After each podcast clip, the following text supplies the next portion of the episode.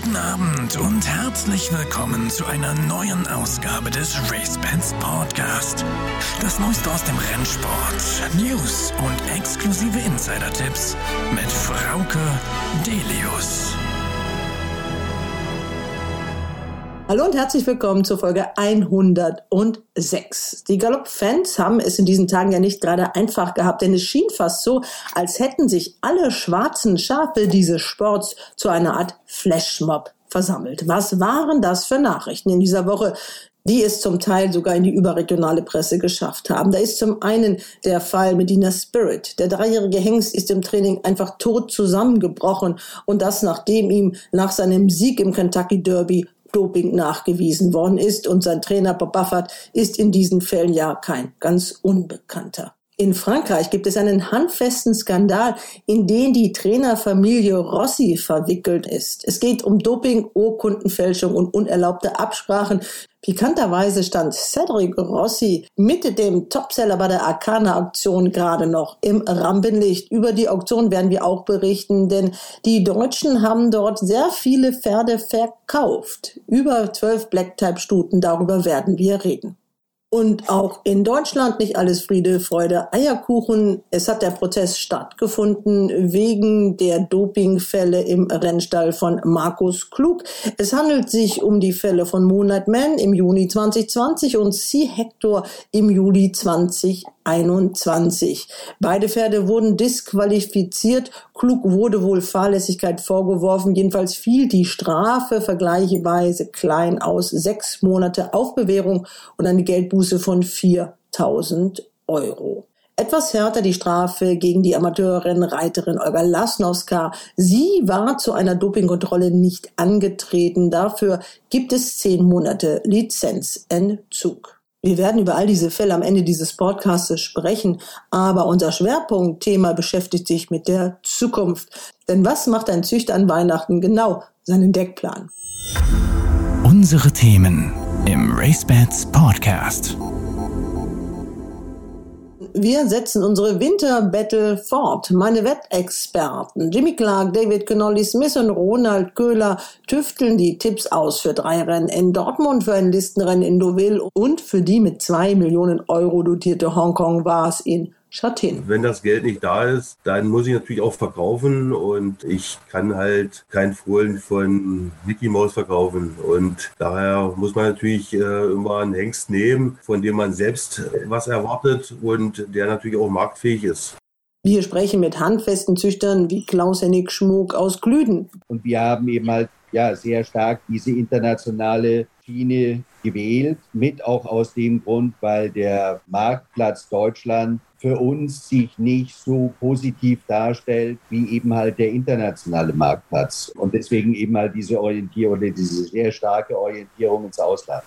Mit in unserer großen Gesprächsrunde ist auch Philipp Graf Stauffenberg. Man braucht also Leuchtturmstuten, sage ich mal, auch im Gestüt und auch als Anbieter später auf einer Auktion, um einfach wahrgenommen zu werden. Ne? Und Ralf Kredel, der Gestützleiter in Etzian, in diesem Jahr auf Platz 1 der Züchterstatistik. Ich muss es geschäftlich machen, logischerweise, aber ich sehe es trotzdem als Hobby an. Und der Spielraum ist da und dann möchte ich natürlich auch mit dem, ja, mit dem Besten weiterzüchten, was mir zur Verfügung steht.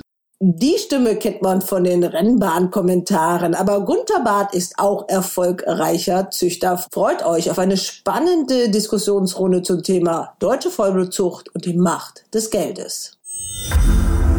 Das heiße Thema der Woche.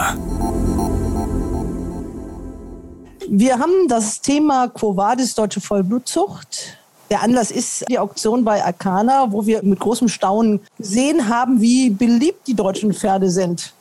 Da sind unheimlich viele Pferde verkauft worden, vielleicht zu viele, das ist die Frage. Vielleicht ist es aber auch eine große Chance und eine Motivation zu züchten. Das sind Themen, über die wir sprechen wollen. Und ich habe eine große Runde zusammengestellt. Ich mache das jetzt mal alphabetisch und hoffe, dass ich das jetzt so einfach so aus dem Stand so hinkriege. Ich fange an mit Gunther Barth in Berlin. Den kennen wir alle als Sprecher auf den Rennbahnen, aber er ist auch Züchter und ein ziemlich erfolgreicher Züchter. Hallo, Herr Barth. Ja, hallo in die Runde und hallo an alle Hörer. Dann geht es weiter alphabetisch mit Ralf Kredel. Er ist der Gestütsleiter in Etzian. Dieses Gestüt steht in diesem Jahr im Moment an der Spitze der Züchterstatistik. Hallo, Herr Kredel.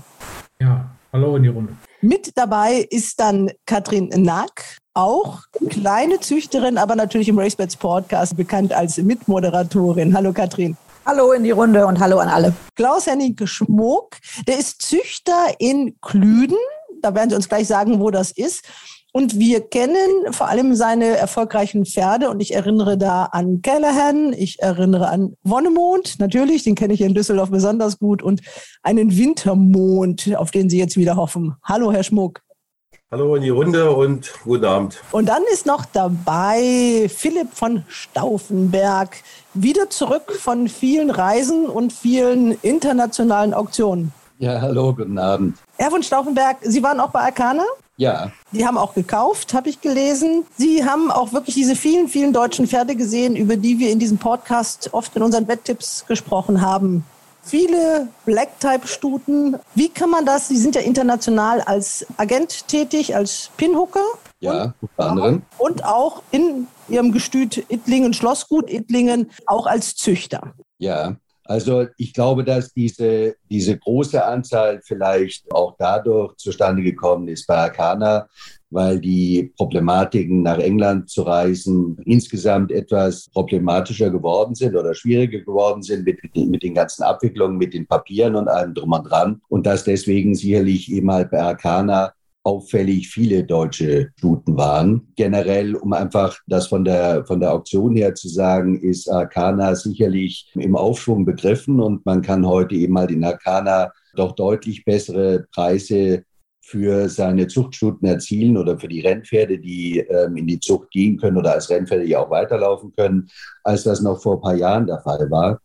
Und deswegen ist die Zahl sicherlich besonders auffällig. Von der Sache her ist es so, dass sicherlich verständlich ist, dass gerade Besitzer von Pferden, die nicht unbedingt jetzt zuchtorientiert sind, dass sie eben halt auf diesen internationalen Auktionen angeboten werden, um, um eben halt einen bestmöglichen Preis zu erzielen. Im Falle von einem Helmut von Fink, der relativ viele solche Hollostuten angeboten hat, ist vielleicht auch einfach irgendwo eine, eine, also ich mutmaße jetzt, aber eben halt auch eine Sache, dass er sicherlich ein anderes Blut braucht, um eben halt sein Soldier Hollow in den Jahren, die ihm jetzt noch verbleiben, eben halt bedienen zu können. Von daher ist es vielleicht auch verständlich, dass er eben halt die eine oder andere Soldier Hollow Stute Route, die erfolgreich für ihn gelaufen ist, ähm, verkauft hat. Wir reden da unter anderem von einer Deja. Wenn man mal so die Namen sieht, ich habe mal geguckt, das ist, erfüllt jetzt nicht den Anspruch auf Vollständigkeit, aber ich glaube, es sind 14 Black-Type-Stuten aus Deutschland verkauft worden. Dazu noch einige Siegerstuten, also noch ohne Black Type. Und äh, an der Spitze ist Tickle Me Green, das ist eine Girlsdorferin, Herr von Stauffenberg. Das gibt auch Gründe für sowas. Also sicherlich eine Top-Stute, von der trennt man sich nicht gerne, aber irgendwie müssen die Bücher ja auch mal glatt gemacht werden, wenn man viel Geld investiert. Also man muss diese Chancen ja auch nutzen. Das ist das eine und in dem Fall ist es ja auch so, Girlsdorf hat mit See the Moon ja einen sehr erfolgreichen Deckhengst, den sie eben halt selber ja sehr stark unterstützen und ähm, die Studie, die sie verkauft haben, stammt von See the Moon. Das heißt, sie müssen eben halt, sie war ertragen von Oasis Stream, muss natürlich eben halt auch extern gedeckt werden. Und wie Sie schon gerade sagen, den Aufwand, den Görsdorf betrieben hat, um eben halt Sisumun entsprechend zu unterstützen, ist ja doch beträchtlich. Und dass da natürlich irgendwo versucht wird, eben halt von den besseren Stuten eben halt die ein oder andere zu verkaufen, um eben Einkommen zu generieren, ist aus meiner Sicht sehr gut nachzuvollziehen. Ja, Herr Kredel, für das Gestüt Etzian. Sie sind jetzt bei diesen Auktionen, Sie können mich verbessern, wenn das nicht stimmt, nicht so in Erscheinung getreten, aber bei Ihnen ist das ja auch anders gut gelaufen. Also Sie haben den Preis der Diana gewonnen. Das ist natürlich für so ein Gestüt, auch wenn man mal die Gewinnsumme anguckt und was man sonst im deutschen Rennsport gewinnen kann, ja schon mal ein richtiges Fund gewesen. Da kann man ja wahrscheinlich etwas lockerer sein und äh, muss vielleicht nicht gucken, welche Stute kann ich denn gewinnen, bringen, verkaufen. Ja, prinzipiell äh, muss man einfach sagen, ja, wir hatten ein sehr gutes Jahr und ich bin auch ganz stolz und auch dankbar gegenüber den äh, Gestütseigentümer, dass wir die Palmas behalten konnten. Das war ein großer Wunsch eigentlich von uns allen, aber es ist ja immer nicht ganz einfach, den ganz großen Angeboten da zu widerstehen. Ist natürlich auch ein großes Risiko. Aber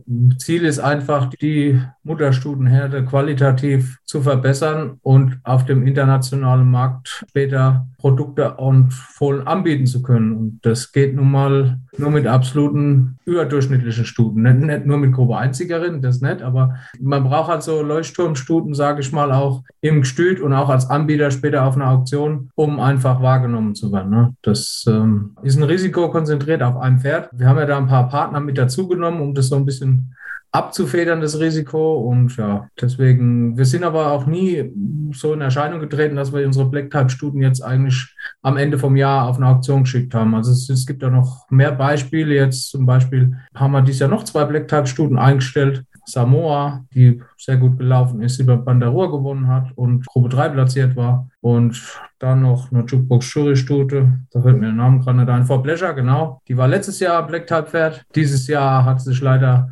verletzt. Und da bin ich eigentlich als Geschützleiter sehr froh, dass wir so gute Stuten eingestellt haben und dass wir ein paar Schwächere über die letzten anderthalb Jahre aussortiert haben. Sie haben ja auch das so ein bisschen erfahren. Im Jahr davor, Preis der Diana hat Miss Yoda gewonnen. Natürlich auch ein toller Zuchterfolg, aber das war dann eine Stute, die in England trainiert wurde. Dann ist es natürlich umso schöner, wenn man ein Jahr später dann in eigenen Farben gewinnt. Ja, ich denke, das, das ist eine ganz große Ausnahme. Das, eigentlich kann man das schwer fassen, dass man zwei Jahre hintereinander als Züchter gewinnt. Das ist schon außergewöhnlich und das ist was ganz Besonderes. Und in eigenen Farben, ganz klar, für mich jetzt vielleicht im Stück macht es einen kleinen Unterschied, aber einfach für die, für, für die Familie Weil, für die war das eine, eine Riesensache einfach dieses Jahr. Ne? Das, das ist schon ein Unterschied nochmal. Das ist einfach eine ganz, eine ganz andere andere Stufe und Level. Und ich glaube, das hat auch dazu beigetragen, dass so die, die Erfahrung oder die Emotionen, die da durch einen durchgehen, dass man doch an der Stute möglichst, wenn es irgend geht, festhält. Die Schwester von Miss Yoda, die haben wir übrigens dieses Jahr aus dem Vollshare rausgekauft. Das war auch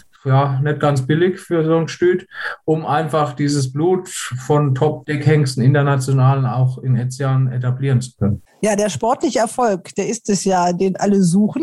Gunter Barth, Sie haben auch viele Erfolge gefeiert. Stecks ist so die Stute, die wir jetzt so vor Augen haben. Als wir im Vorgespräch gesprochen haben, da haben Sie mir gesagt, oh Gott, äh, ich habe mir auch mal bei Arcana so ein bisschen den Stream angeguckt und da ist mir was aufgefallen. Was war das? Ja, ich hatte mich Sonntag dann mal eingeschalten, da hatte ich ein bisschen Zeit und äh, mir fiel auf, dass da unheimlich viele Stuten kamen, die gegen Stecks gelaufen sind. Also man hatte da eine ganz gute, eine ganz gute ähm, Überblick über den Markt quasi, was es hergibt. Waren übrigens auch die italienischen Gegnerinnen mit dabei, eine sehr gute italienische Stute, sehr beständig einige, die mir auch sehr gefallen hat, auch vom Typ her, die äh, Eliza Again. Und ja, und das hat mal einen guten Überblick gegeben, was denn vielleicht passiert wäre, wenn das eigene Pferd da gewesen wäre. Aber das stand überhaupt nicht zur Disposition. Von daher, also gleich wieder auskehren den Kopf.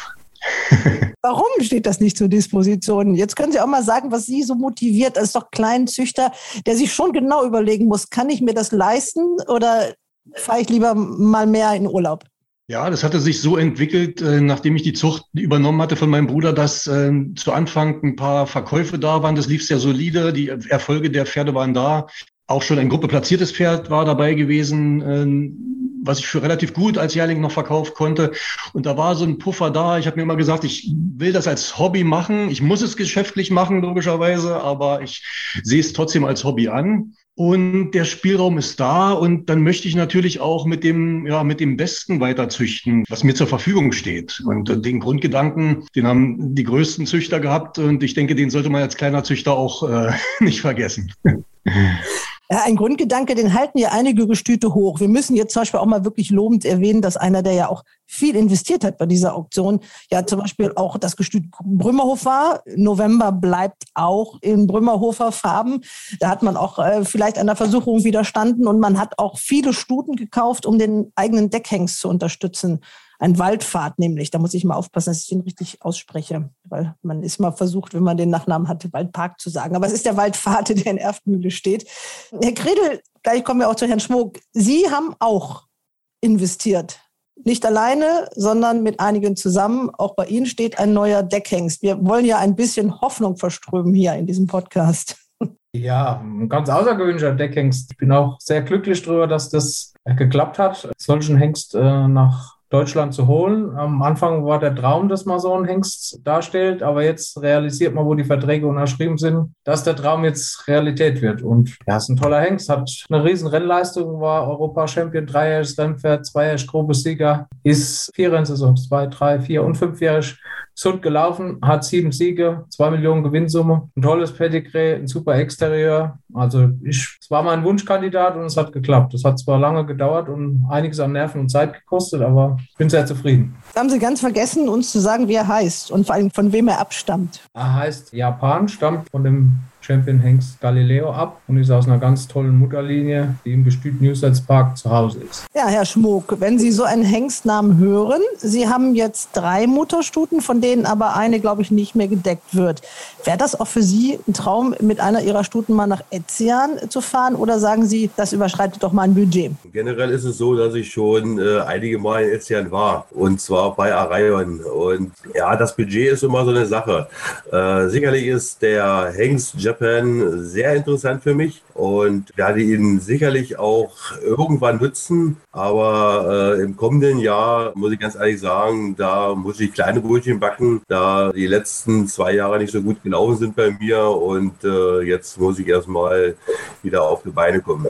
Ja, sie mussten erstmal ihren Wintermond wieder fit kriegen. So viel zum Thema Liebe zu einem Pferd. Sie haben viel Geld ausgeben müssen, damit ihr Hoffnungsträger, einer von Caesar Moon, wieder auf der Rennbahn zu sehen sein wird, hoffentlich. Erzählen Sie mal ein bisschen die Geschichte. Ja, ähm, bei Wintermond war es so, dass ich ihn Ende der zweijährigen Saison den Astabito-Stall gegeben habe, äh, weil ich der Meinung war, dass die dort die nötige Cleverness haben, die nötige Fachwissen, um äh, da was draus zu machen, weil ich hatte große Hoffnung. Äh, leider äh, war es so, dass er sich verletzt hat. Die drei Starts, die er Anfang des Jahres hatte, sind alle nicht sehr gut gelaufen und ja, nach der Verletzung musste er in die Klinik und äh, hat nun auch sehr lange gestanden, musste jetzt äh, langsam aufgebaut werden. Die Schrauben sind jetzt äh, entfernt worden und äh, ich gehe davon aus, dass er Anfang des Jahres in den Rennstall wieder zurückkehrt und hoffentlich dann an die Leistung die ich erhoffe, anknüpfen kann. Also zweijährig hat er ein Rennen gewonnen und es sah sehr gut aus und äh, ich hoffe, dass er darauf aufbaut. Ich habe schon gesagt, Sie sind ja auch Züchter von Wonnemond, ein Arion-Hengst. Da war er bei Ihnen, Herr Gredel, in Etzian. Und von Callahan, ein Wiesenpfad das sind doch für so einen kleinen Züchter wie Sie schon wahnsinnig tolle Erfolge. Äh, das ist richtig, ja. Also ich bin auch sehr stolz. Man muss sich viel Mühe geben, man muss viel überlegen, man muss sich viel Arbeit machen und man muss auch persönlich sehr viel zurückstecken. Also bei kleinen Züchtern ist das Geld nicht ganz so locker und äh, man muss schon genau überlegen und leider auch oft genug Kompromisse eingehen. Wenn das Geld am Jahresende, am Jahresanfang zur Deckzeit nicht da ist, dann äh, ja, muss man halt zurückstecken. Ja, also äh, ich sage mal so, es ist ja nicht nur so, dass es die Decktaxe ist, sondern auch in der Deckzeit treten ein Haufen Kosten auf. Das sind Transportkosten, das sind Pensionskosten, das sind Tierarztkosten, das ist gigantisch teilweise und das muss alles da sein, das Geld. Und äh, ohne dem geht es halt nicht. Daher bin ich auch ganz froh darüber, dass es immer noch diese Züchterprämie gibt, denn die hilft vielen kleinen und ich gehe davon aus, auch großen Züchtern äh, oftmals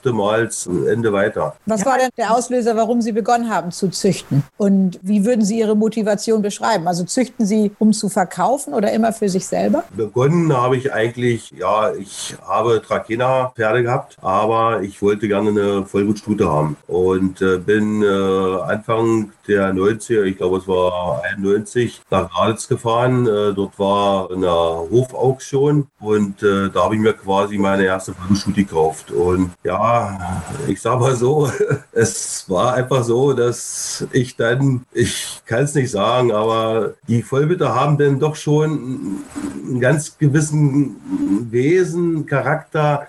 Ich weiß nicht, also ich habe mich drin verliebt und bin dann umgeschwenkt und äh, gut, in die 90er Jahre musste ich viel Geld bezahlen, viel Lehrgeld bezahlen und äh, aber jetzt denke ich mal, dass ich auf dem richtigen Weg bin. Ja. Sie haben sich ein bisschen beraten lassen, haben Sie mir erzählt von Reinhard Johansmann? Ja, ich habe Reinhard Johansmann kennengelernt und der hat mir ein paar Tipps gegeben. Ja, da hatte ich dann auch mal einen Gesprächspartner, äh, mit dem ich mal auch Gedanken austauschen konnte. Das Problem ist hier bei mir in der Gegend gibt es, ich sage mal, so gut wie keine Vollblutzüchter Und äh, aus dem Grund muss ich halt immer weit reisen, um mich mal gemütlich mit jemandem zusammenzusetzen und mal über die Vollbezucht zu diskutieren und äh, auch mal meine Ideen und meine Wünsche darzulegen und mal ein paar Tipps zu holen. Jetzt haben und Sie doch die allerbeste Gelegenheit, Herr Wollte ich gerade sagen, jetzt haben Sie Zoom.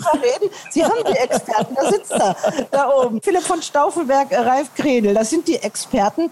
Sie haben ja aber schon, wenn man so ein bisschen guckt, wen Sie so genutzt haben als Deckhangs, da sehe ich in Solution, da sehe ich äh, Soldier, Hollow.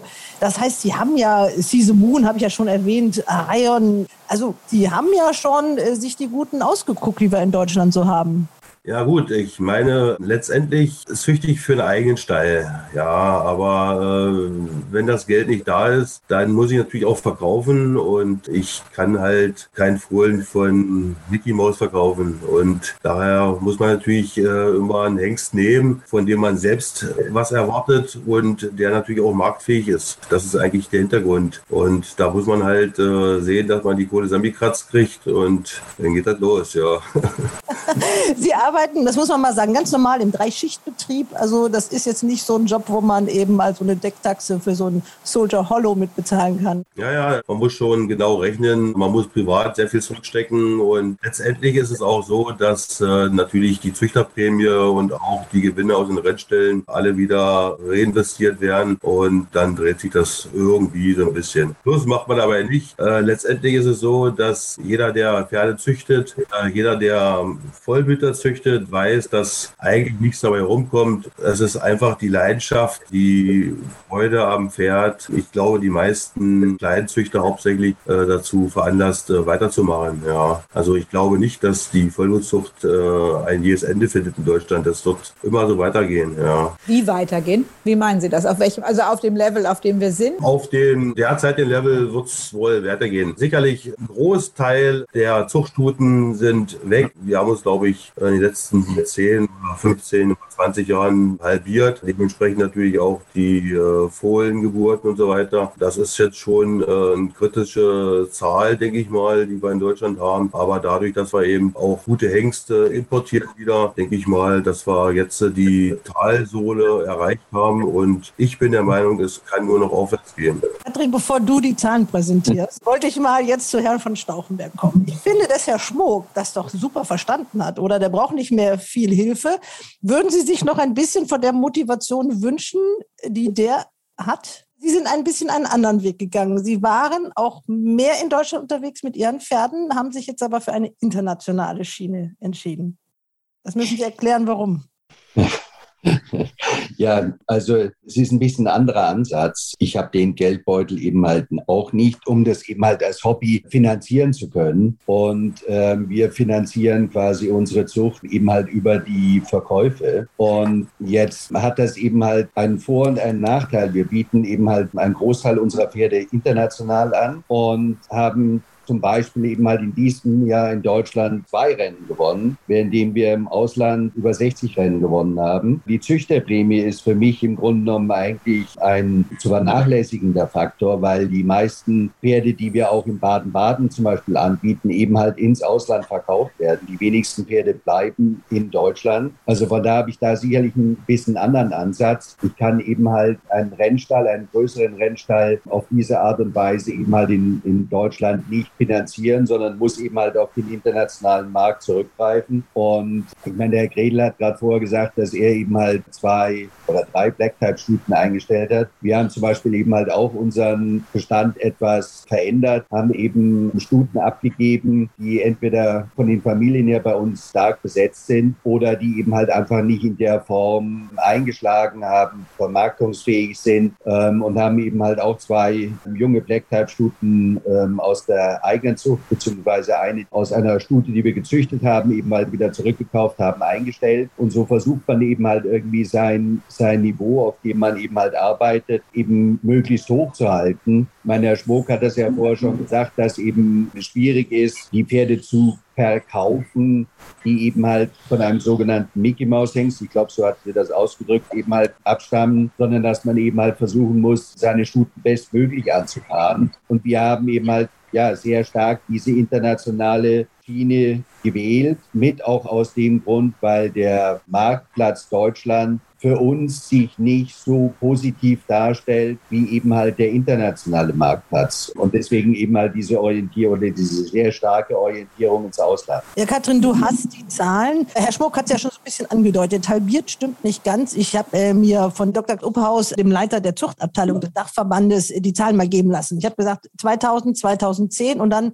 2019, 2021, weil ich mal gucken wollte, gibt es einen Corona-Effekt oder gibt es keinen? Kannst du mal so kurz zusammenfassen, was da so wesentlich ist? Also halbiert stimmt nicht ganz, aber viel fehlt nicht. Ja, wollte ich auch gerade sagen. Also wir könnten ja mit der Zahl der Zuchtstuten anfangen, wenn wir das eben mal in den 20 Jahren von 2000 bis äh, oder und dann 2021. Wir hatten im Jahr 2000 2257 eingetragene Zuchtstuten. Das sind jetzt noch circa 1260. Ja, das ist ja, meine mathematischen Fähigkeiten, aber es ist schon ganz schön deutlich wenig.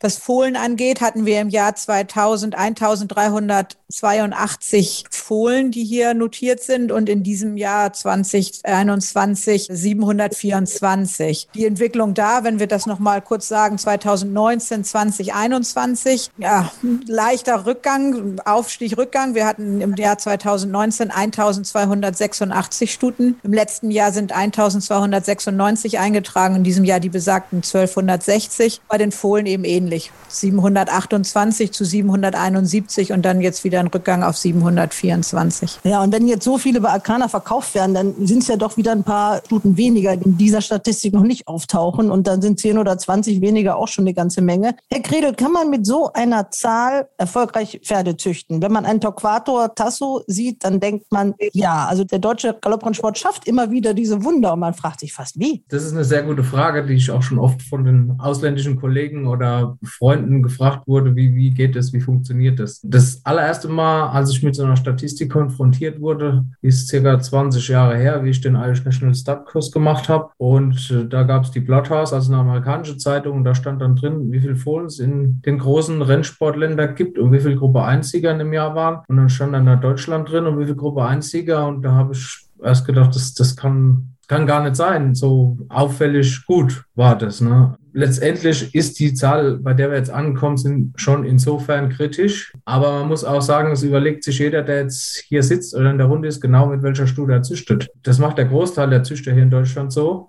Was zur Folge hat, dass, glaube ich, die Selektion gar nicht so schlecht ist oder vielleicht besser wie in manchen anderen Ländern.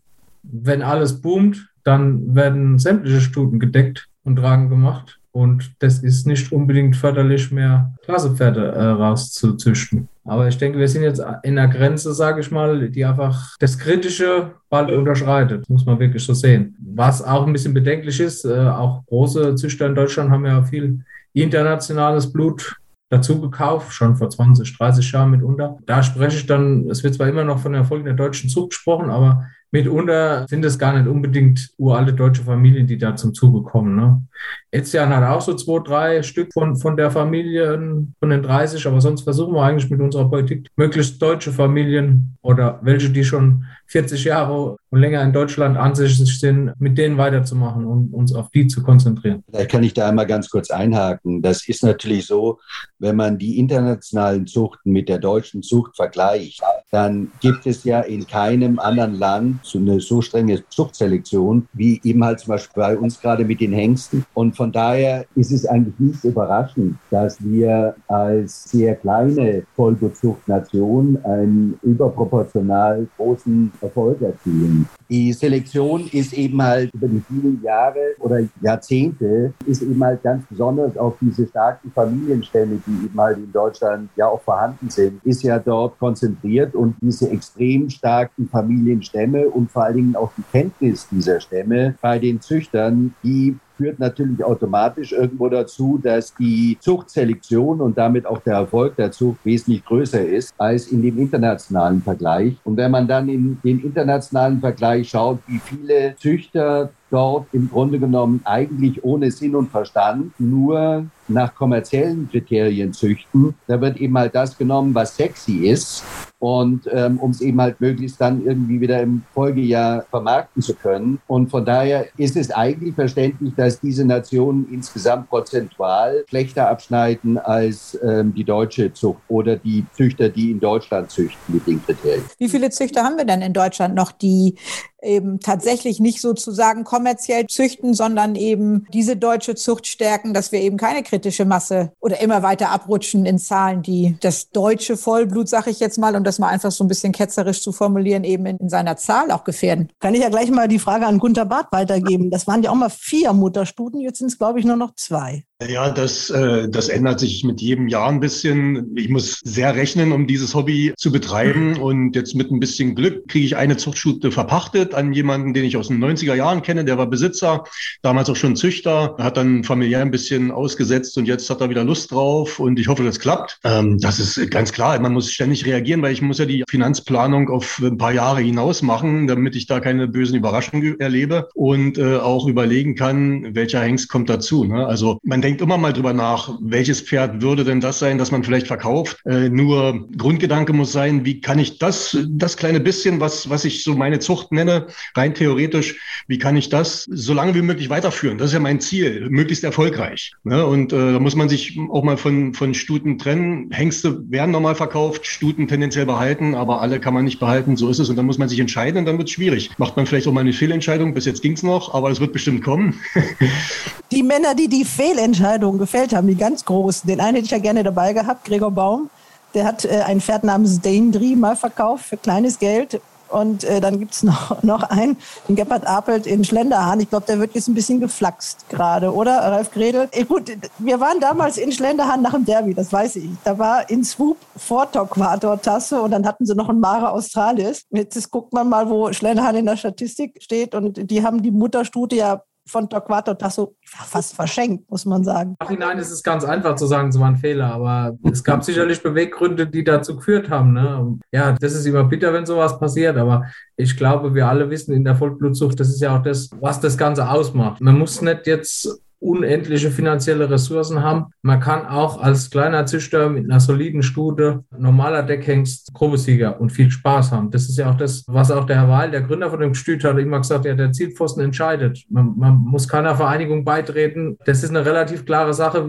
Da wird gemessen, wie gut man gearbeitet hat vorher. Das hängt natürlich von vielen Faktoren ab, aber die Leute, die keine Fehler machen, die gibt es nicht, aber die trauen sich ja auch nichts. Entschuldigung, wenn ich kurz einhaken darf. Das ist ja eigentlich auch das Schöne, was man nach außen transportieren kann, dass man eben als kleiner Züchter auch genau diese Chancen hat. Ja, man hat, äh, wie das Herr von Stauffenberg schon sagte, in Deutschland wirklich äh, noch die großen Gestüte, die lange mit den alten Linien züchten. Ist ja zum Beispiel auch bei Stecks die Quelle oder aus dieser S-Familie ist das die Quelle. Und wenn man sich da ein bisschen orientiert, beliest, im Internet auch schlau macht, mit Leuten spricht vom Fach, dann hat man eben auch als kleiner Rennsportanhänger die Chance, äh, erfolgreich zu sein. Ne? Die, die, die Möglichkeit gibt es im Pferdrennsport. Manche züchten, andere kaufen sich ein Pferd auf der Auktion, was dann erfolgreich wird das, denke ich, muss in den Vordergrund kommen, damit auch die Anzahl der Züchterbesitzer wieder mehr wird, dass man wirklich die Chance hat, auch als kleiner Mensch, als kleiner Mann, als kleine Frau äh, erfolgreich zu sein. Die Chance besteht beim, beim Sport. Man, man wird nicht einfach so ein Olympiasieger in irgendeiner Sportart, aber beim Rennsport hat man, glaube ich, so diese kleine, der kleine Spalt steht, glaube ich, vielen offen. Steht allen offen. Steht allen offen. man braucht Ausdauer, das ist klar.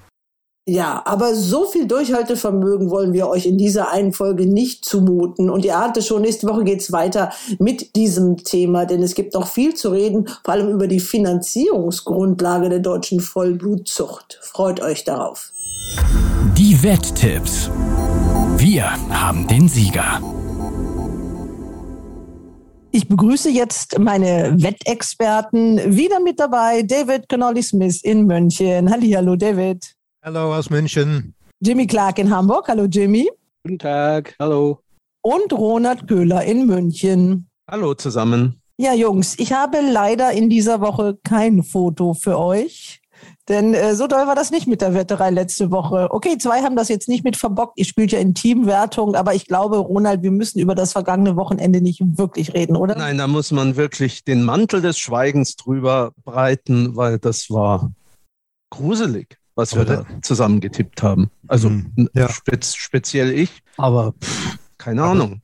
Ich hatte lauter Bodenspezialisten rausgesucht. Ich weiß nicht, warum die alle so versagt haben oder fast alle. Der Christian hat die Kastanien ja noch ein bisschen aus dem Feuer geholt. Er hatte wenigstens die Abruzze als äh, Siegerin und äh, dann Wise Wyoming für, für Andreas. Aber naja, wie gesagt, wir decken, wir legen den Mantel des Schweigens darüber und gucken nach vorne. Und da starten die Sandbahnrennen in Dortmund. Auch eine ganz besondere Herausforderung. Da waren wir in den letzten beiden Wintern, die wir ja schon getippt haben, auch nicht so toll, weil das ist nicht einfach zu wetten.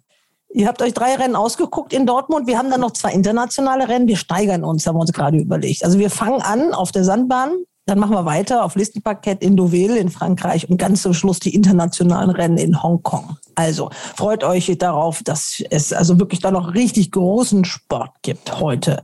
Wer möchte denn in Dortmund beginnen? Welche Rennen sind's? Das dritte Rennen, Amateurrennen. David, ja, möchtest du gleich starten? Ja, gut. Das ist ein Ausgleich 4 bei 2500 Meter. Das ist allerdings 2500 Meter in Dortmund ist ziemlich weit. Die meisten Rennen in Dortmund sind über kürzere Wege und ich habe die Abstammung von diesen Staaten angeschaut. Die meisten davon können keine 2500 Meter, nach meiner Meinung. Deshalb muss man ein bisschen vorsichtig sein mit der Form hier. Ich gehe hier aus Sympathie mit einem Münchner Pferd. Das wird Ronald bestimmt nicht überraschen. Das ist Balin Danas von unser Freund John Hillis und er wird von, den jungen Konstantin Philipp geritten. Konstantin Philipp ist erst 16 Jahre alt, geht noch in die Schule. Für mich ist er ein großes Talent und äh, für mich ist er auch der beste Amateur zurzeit in Deutschland, obwohl er jetzt in der Statistik nur an zweiter Stelle steht hinter Ronnie Bonk.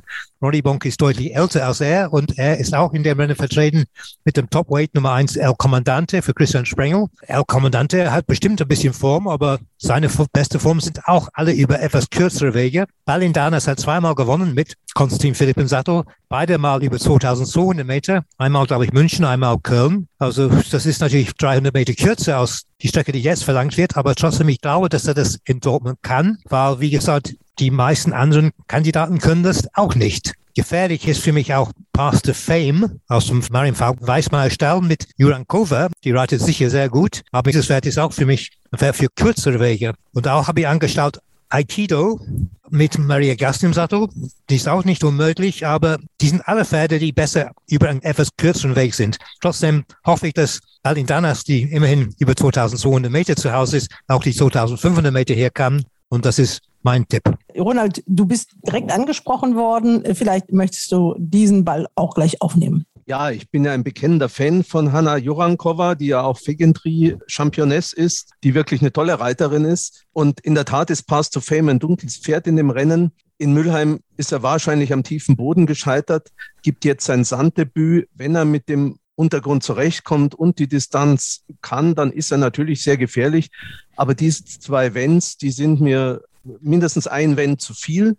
Ich habe mir ein anderes Pferd rausgesucht, und zwar die Nummer zwei Sepius, ein vierjähriger Hengst aus Tschechien mit Sabina Mokrosova im Sattel. Das ist eine junge, talentierte Reiterin, die, wenn man der Fejontrie-Website glauben darf, bei 77 Ritten immerhin schon zwölf Siege errungen hat und die vor allen Dingen bei einem Renntag im Juni in Dresden zweimal mit Riesenaußenseitern bei uns Dritte wurde. Sepius hat zwar, soweit ich das sehen kann, noch keine Sanderfahrung, sollte als Rio de la Plata Sohn aber damit keine Schwierigkeiten haben. Und die eine oder andere Form dieses Pferdes lässt mich ihm die 54 Kilo GAG zutrauen. Der war nämlich im April in Avanche einmal nicht so weit geschlagener Fünfter gegen wirklich gute Schweizer Steher, unter anderem auch die bei uns bekannten Enjoy VJ und Nimrod. Und auch in Mailand war er mal im Handicap platziert. Also für mich ist das ein Pferd mit einer richtig guten Chance, der hoffentlich am Toto ein bisschen unterschätzt wird. Ja, Jimmy, jetzt haben wir einmal die fünf Berlin Dieners von David, einmal die zwei Sebios von Ronald. Was hast du zu bieten? Ich bleibe bei der Eins, äh, El Commandante. El Commandante war ein äh, ziemlich gutes Pferd bei Shaka Schutz im Training. Jetzt ist er bei Christian Sprengel. Läuft immer besser von vorne. Und mit diesem längeren Distanz habe ich kein Problem damit, weil ich glaube, Christian wird Ronnie Bonk sagen, gehen Sie nach vorne und bleiben Sie da, Ronnie. Dann macht er sein eigenes Tempo und Distanz wird kein Problem. Ronnie Bonk ist in richtig guten Form. Die letzte Wochenende hat er ein paar Rennen gewonnen, habe ich gerne eine mit 65 Kilo gewonnen und solche Gewichte.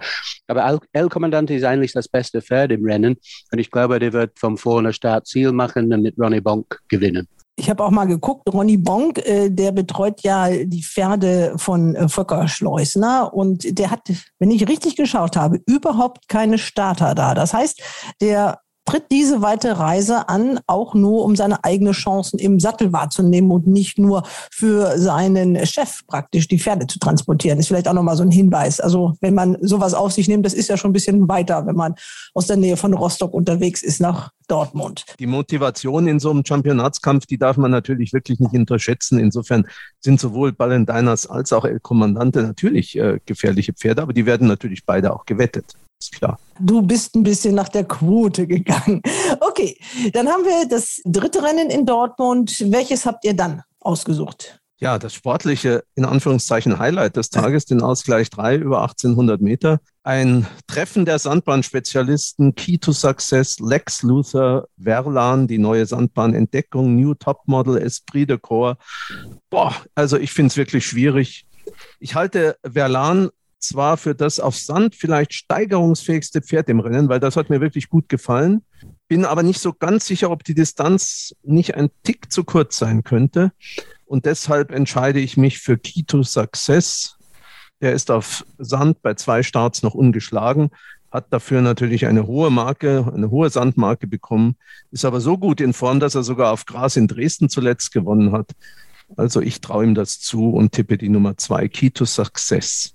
Ja, leider wäre das auch mein Tipp gewesen, weil er ein Spezialist ist für die Bahn und auch für die Strecke. Und äh, natürlich spricht nichts dagegen eigentlich, dass er wieder in diese gute Form hier nach Dortmund kommt. Der Gegner ist für mich der, das Höchstgewicht, der Esprit de Corps mit Sarah Babisi im Sattel. Die hat fünf Kilo erlaubt. Das ist natürlich schon ein Wort.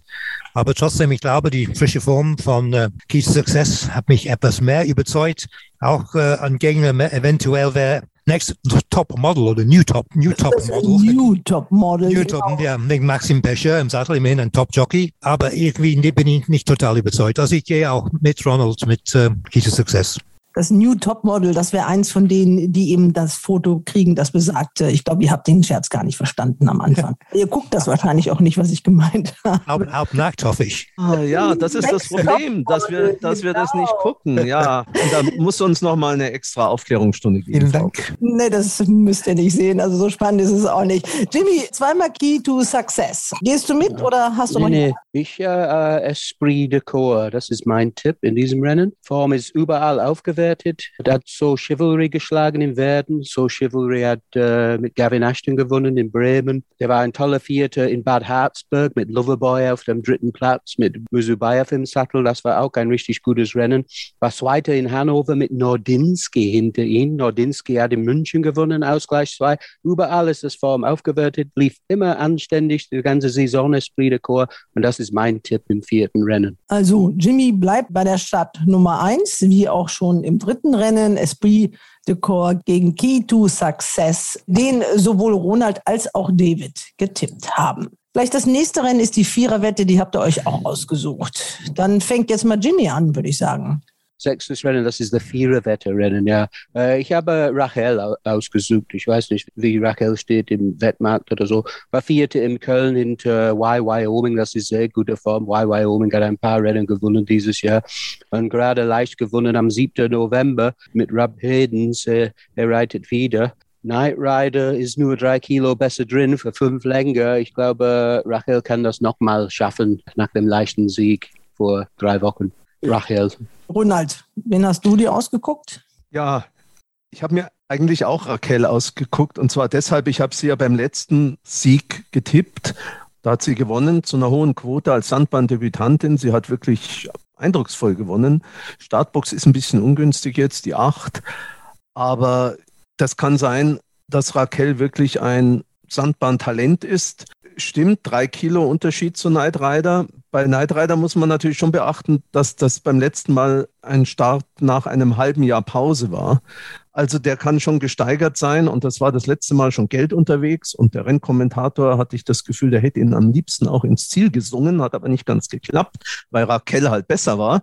Ich sag mal so, der David hat es uns letztes Jahr vorgemacht mit Hot Hannah wenn man einen guten Sieger getippt hat, dann muss man auch ein bisschen treu sein und deshalb bleibe ich bei Raquel. Interessantes Pferd finde ich noch die Nummer zwei, Shai May.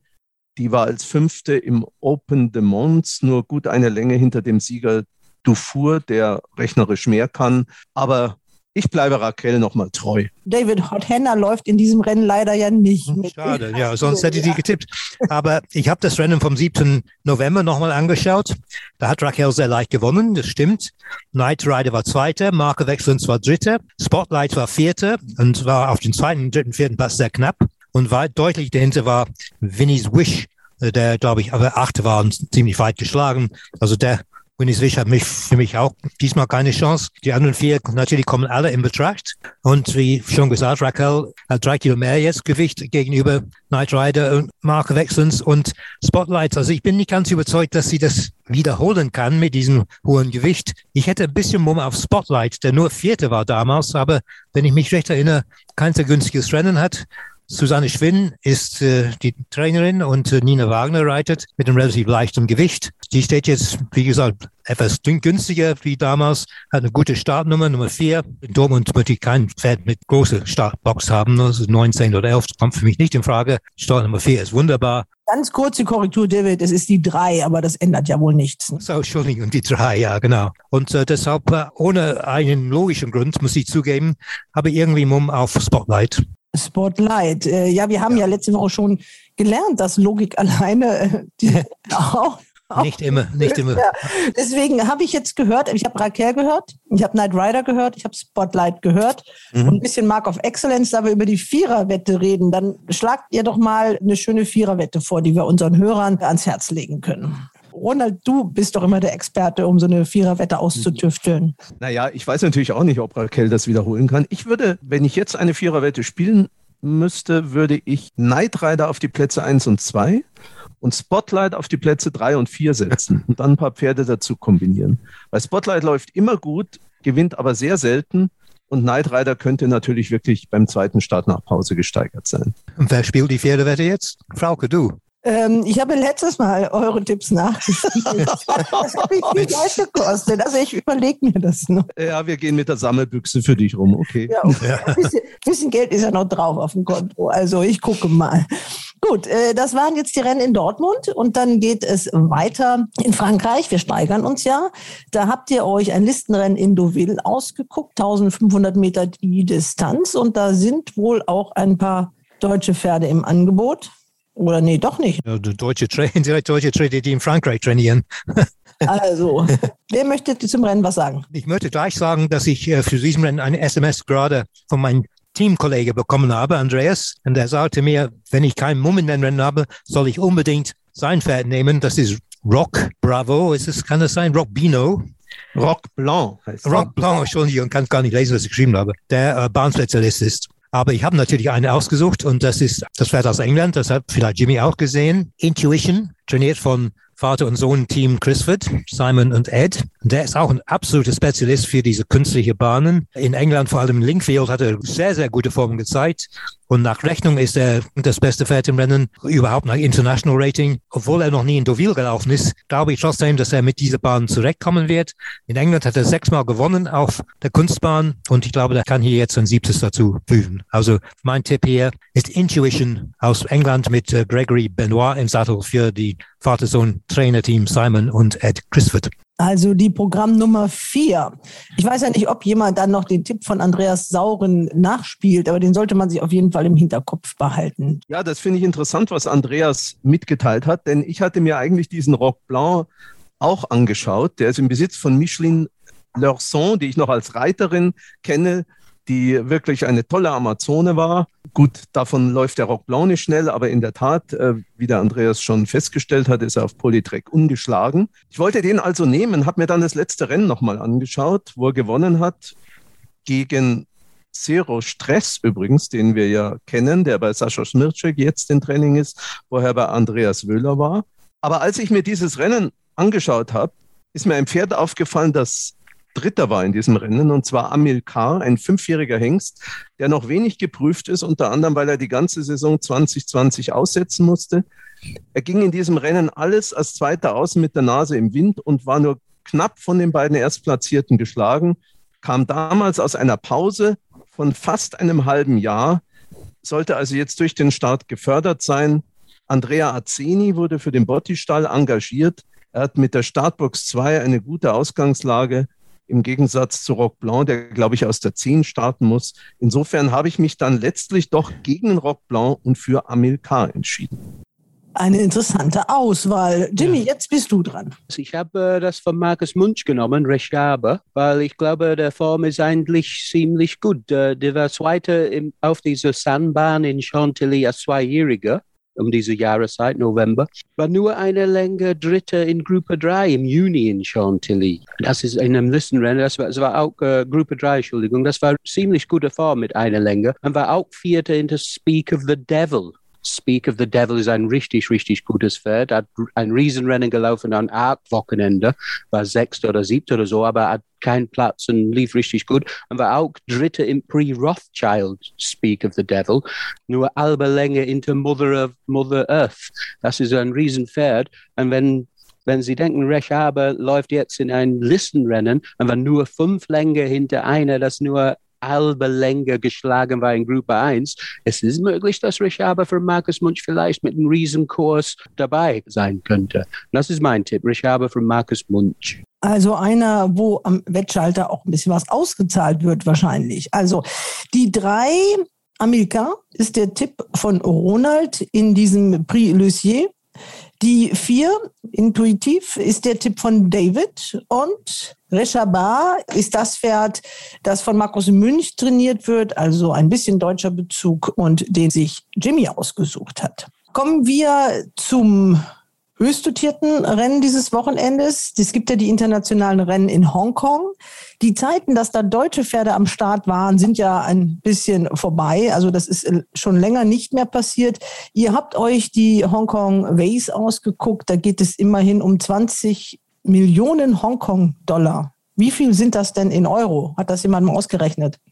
Ja, gut, zwei Millionen Euro sind es, glaube ich. Ja. Zwei Millionen Euro. Ja. ja, ein bisschen europäische Beteiligung. Zwei Pferde sehe ich da, einmal Irland, einmal Frankreich. Wer möchte damit beginnen? Ja, und einmal England. Und England? Ja, und das ist dann mein Tipp auch. Ja, dann ist das hier bei RaceBets nicht ordentlich gekennzeichnet. Also gut, das ist Piledriver. Und über Piledriver kenne ich mich schon ein bisschen aus, weil ich mehrmals mit dem Trainer Willy Muir gesprochen habe, war, als das Pferd damals vor einem Monat in München laufen sollte, den großen Preis von Bayern. Er hat in England im Juni das Coronation Cup gewonnen, das ist immerhin ein Gruppe 1 Rennen und zwar ein sehr starkes Gruppe 1 Rennen meistens. Paul Driver ist ein richtig gutes Pferd. Der Grund, dass er nicht in München gelaufen ist, ist folgendes. Erstens, hat der Trainer ein bisschen Angst vor weichem Boden gehabt, weil das halt gut bis festen Boden braucht. Das kriegt er natürlich Hongkong, hätte er auch in München auch nicht bekommen. Boden ist für ihn in jedem Fall. Und Hongkong war immer das Ziel für dieses Pferd, schon seit dem Sommer. Haben wir gesagt, er braucht unbedingt ein Rennen vorher. Aber München wäre nicht passend. Erstens wegen des Bodens und zweitens, weil er den Eindruck noch macht, dass er noch nicht 100% fit ist. Dafür eine Woche später in Lingfield sehr leicht gewonnen. Ein kleines Rennen, ein Listenrennen auf künstliche Bahn. Aber es war eine gute Form, wo er das Höchstgewicht zu tragen hatte. Er ist speziell für dieses Rennen vorbereitet. Ich hoffe, dass er gut laufen wird und ich werde ihn auch tippen. Allerdings, die Gegner sind sehr stark. Also ich, ich muss erwähnen, zuerst Glory Road, der Japaner, Deep Impact Zone, der kommt mit super Form aus Japan und Japaner haben bei diesem Meeting sehr oft zugeschlagen. Also der ist in jedem Fall gefährlich. Der ist auch Favorit zurzeit, soweit ich sehen konnte. Und auch sehr gefährlich für mich ist Mogul aus Irland. Aiden O'Brien, ein rechter Bruder aus Japan übrigens, der jetzt nach Etienne verkauft wurde. Mogul hat das Rennen letztes Jahr, glaube ich, gewonnen und äh, ist ein Spezialist für festen Boden, was er wahrscheinlich hier antreten wird. Und der ist bestimmt ein starker Gegner. Aber Mogul ist gegen Pile Driver schon dreimal dieses Jahr gelaufen und hat dreimal verloren. Also deshalb tippe ich jetzt Pile Driver für England. Drei Argumente für Pile Driver. Wer möchte dann weitermachen, Jimmy oder Ronald? Roland. Ja, dieses Rennen hat sich Katrin für, für unser Team angeschaut und sie hat sich für die Aga Khan-Stute Ebaira entschieden.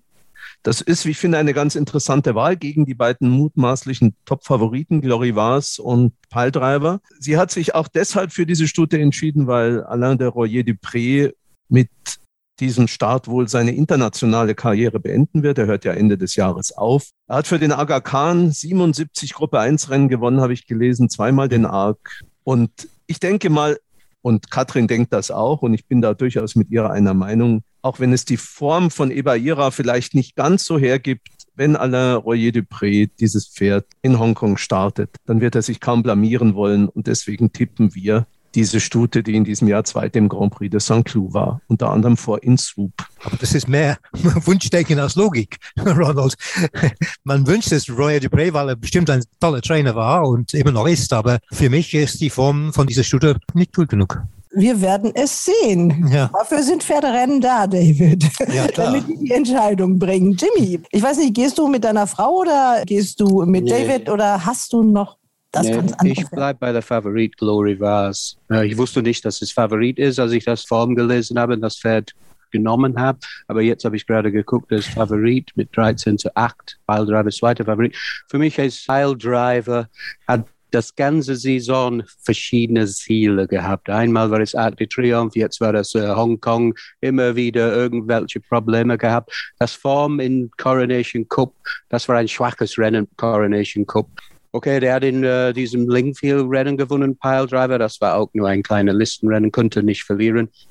Aber Glory Vase hat das Form, was es ist richtig tolle Form. Der war zweiter zu Loves Only You, Breeders' Cup-Siegerin im Philly and Mers Turf Gruppe 1. Ich glaube, das ist das Pferd. Das ist ein, wahrer Favorit, Glory Vase. Und äh, ich würde mich schwer sehen, dass Pile Driver Startziel gewinnen kann. Weil Pile Driver läuft immer von vorne und ich glaube, das schafft er nicht am Wochenende. Wir haben bei RaceBets die Quoten noch nicht. Wir zeichnen das ja am Donnerstagabend auf. Aber wenn ihr den Podcast hört am Freitag, dann werden sie sicherlich da sein. Ja. Also, Jimmys Tipp ist Glory Race. David hat sich für Pile Driver entschieden und Ronald mit Hilfe von Katrin für Eber Ira. Also, das waren jetzt die Tipps in den fünf Rennen. Dann gibt es ja noch eine neue Rubrik. Und jetzt das Ding der Woche. Ja, das Ding der Woche, wir haben noch gar nicht gesprochen über diese vielen National Handrennen in England, die an diesem Wochenende stattfinden. Und deshalb glaube ich mal ganz fest daran, dass Jimmy sich sicherlich von diesen eins ausgesucht hat, oder? Ja. Ich habe äh, eine ausgesucht im Doncaster im letzten Rennen, Kauto Rico. Das ist ein Pferd, das ich ein paar Jahre ein Auge drauf gehabt. Sag mal Äh, bitte den Titel des Rennens. ich schaue mal nach. Bet Aber- 365 Handicap Chase heißt das Ding, glaube Ja, ich. danke, Ronald. Ja, und äh, Kauto Rico war letzte Saison Vierter in dieser Paddy Power Gold Cup in Cheltenham. Kam vom letzten Platz, war richtig abgehängt, 20 Länge, letzter in- Eingang zum Ziel und kam angeflogen, war schnellstes Pferd zum Schluss, war Vierter hinter Cool Cody und solche Pferde. Richtig gute Rennen. Das ist ein, ein richtig angesagtes Handicap am Fa- Anfang der Saison. Und ja, davor war nur halbe Länge hinter Top Notch in ein Gruppe 2 Rennen. Aber der Form vom Kauto Rico, der läuft jetzt in ein Handicap 2 sozusagen. Und erstaunlicherweise Brian Hughes reitet. Brian Hughes ist das Meister in Nordengland. Der war voriges Jahr Champion, letztes Jahr war Skelton Champion. Aber dieses Jahr, der reitet er reitet Kauto Rico und er hat Kauto Rico achtmal geritten und ist fünfmal erfolgreich auf das Pferd. Und er reitet das Pferd am Samstag im letzten Rennen. Und ich glaube, als Außenseite vom 7 mit 12 zu 1, das könnte ein richtig gutes Ding sein. Das Problem ist, dass nur zwei Starts gehabt seit letztes Jahr, so das ist bestimmt irgendwie ein Problem. Aber der äh, läuft gut als frisches Pferd und mit Brian Hughes im Sattel. Und das ist mein Tipp. Ja, jetzt müssen wir uns, glaube ich, Sorgen machen um den Haussegen in Hamburg. Denn das Ding der Woche von unserem Team kommt von Katrin. Und ich lese jetzt die WhatsApp, die sie mir geschickt hat, wörtlich vor. Meine Wahl zum Ding der Woche ist The Wolf im 3.15 Uhr englischer Zeit Rennen in Doncaster am Samstag. Das Pferd habe ich schon lange im Auge und ich glaube, man läuft mit Absicht zeitgleich mit Cheltenham, aber nicht in Cheltenham. Trainer ist in Form und die Marke sollte er können, hat frisch auch schon gewonnen. Pikanterweise wird Jimmy wohl Kauto Rika im gleichen Rennen nehmen. Das war's dann mit dem Familiensegen. Ja, Also damit ist eigentlich alles gesagt. schon zweimal, ja, zweimal heute. Okay, David. Ja, also ich nehme das gleiche Pferd, was ich für ungefähr einen Monat hier gewonnen habe. Laylor, das ist ein deutsch gezogenes Pferd von Ace Gino. Der ist damals sehr gut gelaufen. Ich glaube, es war Dritter in einem großen Handicap in. Wo glaube, bist war, du jetzt? Du auf welcher Ich bin Bahn? jetzt in Cheltenham, im Hauptrennen in Cheltenham. Das ist Paddy Power Gold Cup oder sowas ähnliches. Äh, Das Hauptrennen in Cheltenham in jedem Fall. Am Samstag. am Samstag. Ja, das ist, ich glaube, Paddy Power Gold Cup. In jedem Fall ein. Warte, äh, lass mich gucken.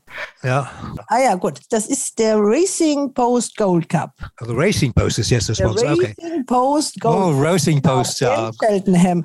1.50 Uhr ist dann bei uns, welche Uhrzeit? Ja, 14.50 Uhr. 14.50 Uhr in Cheltenham. Ja. Also das ist das Rennen von David und das Pferd, das kennen wir schon, ne? Ja, das kennen wir schon. Laylaw von Isgino. Und äh, der braucht guten Boden. Und in England hat es nicht wahnsinnig viel geregnet die letzte Zeit. Es soll am Wochenende ein bisschen regnen, aber ich denke, der Boden wird wahrscheinlich immer noch gut oder gut bis weich sein. Zu weit darf es nicht sein.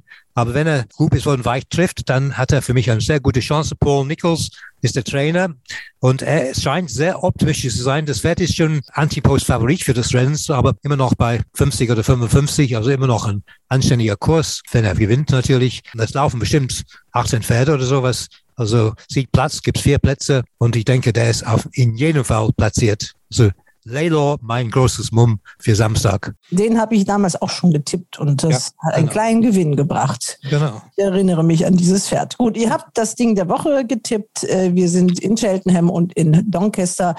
Der Racing Post Gold Cup, 14.50 Uhr in Cheltenham, da tippt David Lalore. Und dann haben wir noch Doncaster und da haben sich erstaunlicherweise Jimmy Clark und Katrin Nack für das Team zusammen mit Ronald Köhler für ein und dasselbe Rennen entschieden. Das wird gelaufen um 16.15 Uhr. Das ist die Bet 365 Handicap Chase. Man müsste das wahrscheinlich jetzt Englisch aussprechen. Da hat sich das Team von Ronald für The Wolf entschieden und das Team Jimmy mit Christian für Cauto Rico. Da sind wir gespannt, vor allem auf das Familienduell. Das muss Ja. verboten sein. Ja, ihr Lieben, eingangs dieses Podcasts habe ich ja so ein bisschen aufgelistet, was es alles für Meldungen in dieser Woche gab. Erfreulich war wenig davon.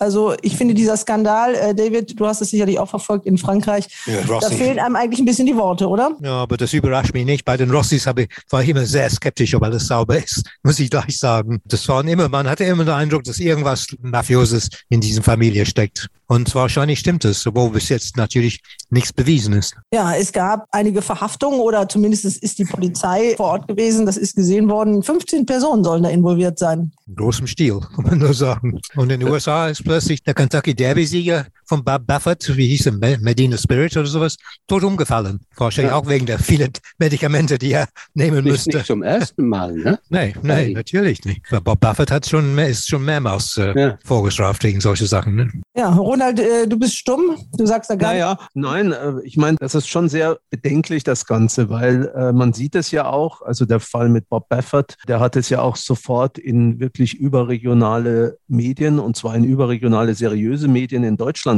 geschafft, in Anführungszeichen. Und die Rossi-Geschichte, da wird es unter Umständen ähnlich sein, wo es ja da auch noch ein paar Bezüge zu deutschen Besitzern zumindest gab oder gibt, weiß ich nicht genau. Also das ist, es ist eine schwierige Situation, weil da kann man jetzt in einem Land wie in Deutschland, man mal sagt, okay, wir tun alles, um diese Dinge zu verhindern, aber in dem Moment, wo das einfach überregional für Schlagzeilen sorgt, dann geht das sozusagen auch gegen das Renommee des Pferderennsports insgesamt. Und insofern ist das wirklich sehr bitter. Also Ja. auch diese Bob Baffert-Geschichte, muss ich sagen. Ich kenne keine Details, aber es genügt, dass solche Schlagzeilen und, und das sind jetzt, das sind ja nun keine aufgebauschten Schlagzeilen von irgendwelchen militanten Tierschützern, sondern das sind einfach Vorfälle, die, ja, die nicht schön sind und die dem Rennsport insgesamt schaden. Ja, das stimmt leider. Und dann kommen noch zwei Fälle, die in Deutschland ja noch verhandelt werden Ja. müssen. Ich denke an den Fall Tony Potters und ich denke an den Fall Jean Byrne wegen Nichtwahrnehmung der Gewinnchancen. Also alles in allem kein gutes Bild, was auch die Aktiven abgeben. Und da muss man sagen, da ist man so ein bisschen sprachlos, wenn man sich das als Medienmensch auch so ein bisschen anguckt. Kann man ja noch so viel positive Dinge suchen, aber da muss sich der Rennsport auch ein bisschen an die eigene Nase fassen. Ja, klar. Für einen guten Namen des Rennsports ist es alles sehr, sehr traurig. Ne? Naja, und auf der anderen Seite muss man sagen, es gibt aber auch natürlich vermutlich eine riesige Mehrheit von Menschen in diesem Sport, die ehrliche und harte Arbeit betreiben. Ja. Aber die sind dann sozusagen in einer Mithaftung, können gar nichts dafür, aber Ja. das Image ist halt dann einfach im Eimer bei solchen Sachen. Ja, klar. Ja. Wahrscheinlich gehört Markus Druck dazu, aber wie das passiert ist, weiß ich nicht. Ne?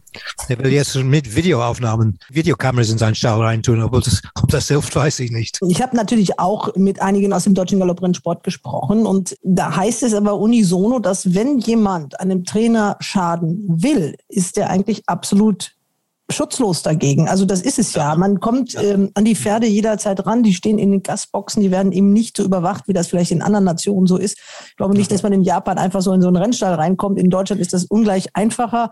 Äh, man weiß auch nicht, was in diesen Gasboxen immer passiert. Also das ist ein schwieriges Thema. Ich weiß, dass der Deutsche Dachverband wieder ein großes Strategiegespräch hat. Die sitzen zeitgleich jetzt, machen die auch eine Zoom-Konferenz. Das ist also eine schwierige Situation für den ganzen deutschen Rennsport, das muss man sagen. Und alle Bemühungen, das irgendwie zu überleben, überleben, wir befinden uns ja auch noch im Corona-Modus, äh, werden damit natürlich ein bisschen torpediert. Also ich höre jetzt mit diesen bedenklichen Worten auf. Wir haben ja etwas munterer angefangen in dem Versuch, dass wir gesagt haben, wir gucken ein bisschen in die Zukunft, indem wir uns dann mit der Vollblutzucht beschäftigt haben. Ja, eine Folge haben wir noch nächste Woche und dann machen wir auch eine kleine Winterpause. Aber nächste Woche gibt es nochmal einen Podcast. Also ja. ich entlasse euch. Bis dahin macht's gut. Ciao, ciao. Ciao, ciao. Alles Gute noch. Ciao. Tschüss, ciao, ich gehe mal essen jetzt. Ja, guten Appetit. Und das war's leider schon wieder für heute. Wir wünschen Ihnen geruhsame Festtage. Bis nächste Woche.